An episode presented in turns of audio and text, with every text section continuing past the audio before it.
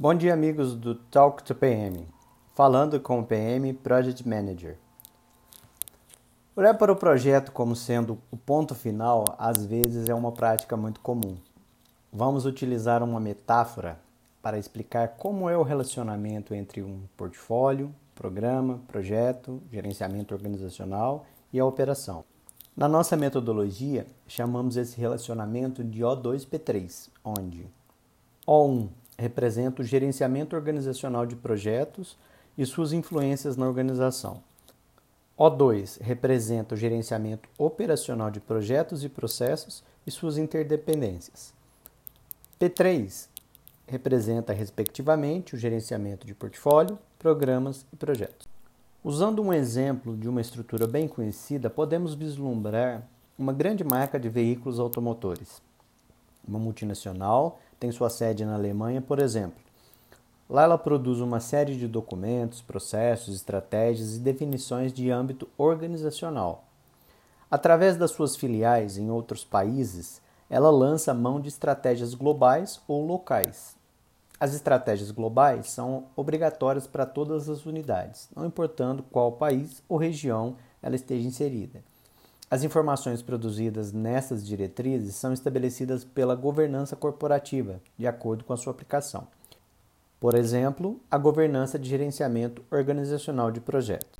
Assim, de forma bem estruturada, a multinacional fornece as diretrizes a todas as suas unidades.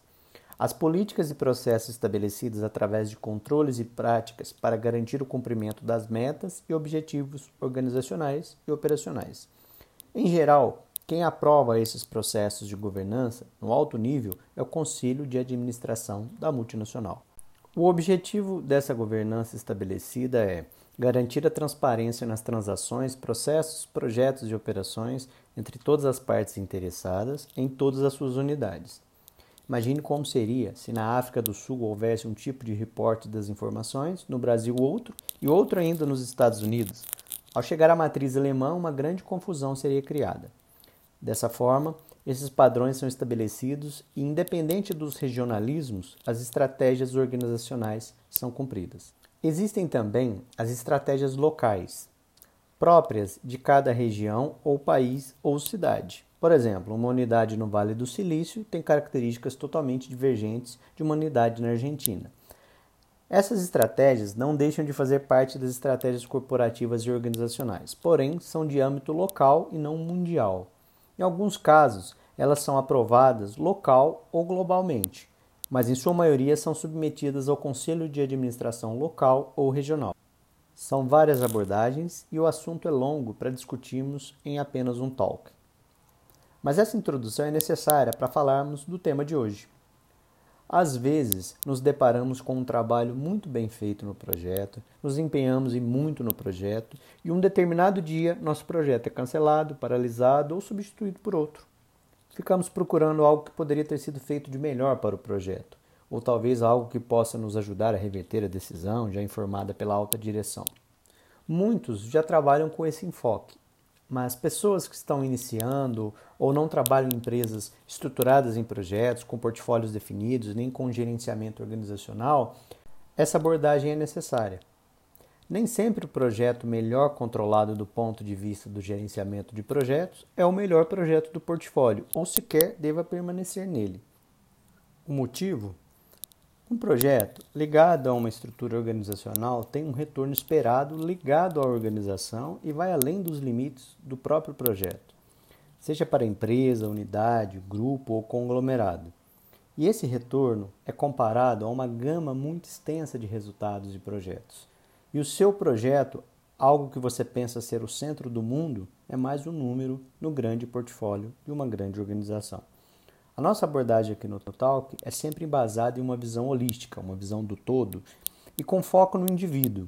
Então vamos aprender a olhar o nosso projeto como uma pequena parcela da organização.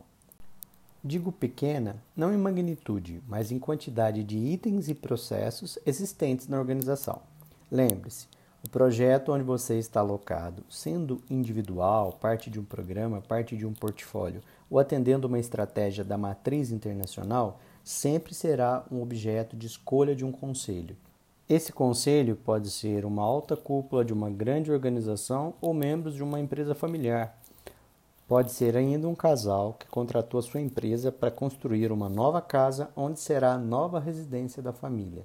Quando falamos de uma nova residência, por exemplo, a casa é a parte de um todo que a família espera. A residência não é composta só do imóvel. Os móveis, a decoração, os filhos, o ambiente, a mudança e até o sentimento de sair de um lugar para o outro. Notou a diferença? Você é mais um e talvez não tão importante quanto imagine. Talvez o casal decida ter mais um filho ou ainda fazer uma viagem e deixar para terminar esse projeto em alguns anos pois o conceito residência vai além do objeto casa.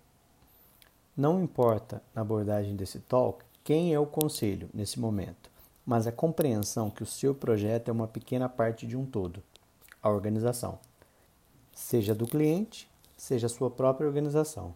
A reflexão para hoje é: você pode estar no motor do veículo, da sua empresa, mas a sua empresa pode não ser um carro, ela pode ser uma montadora mundial Aí você deixa de ser o impulsionador e passa a ser mais uma peça.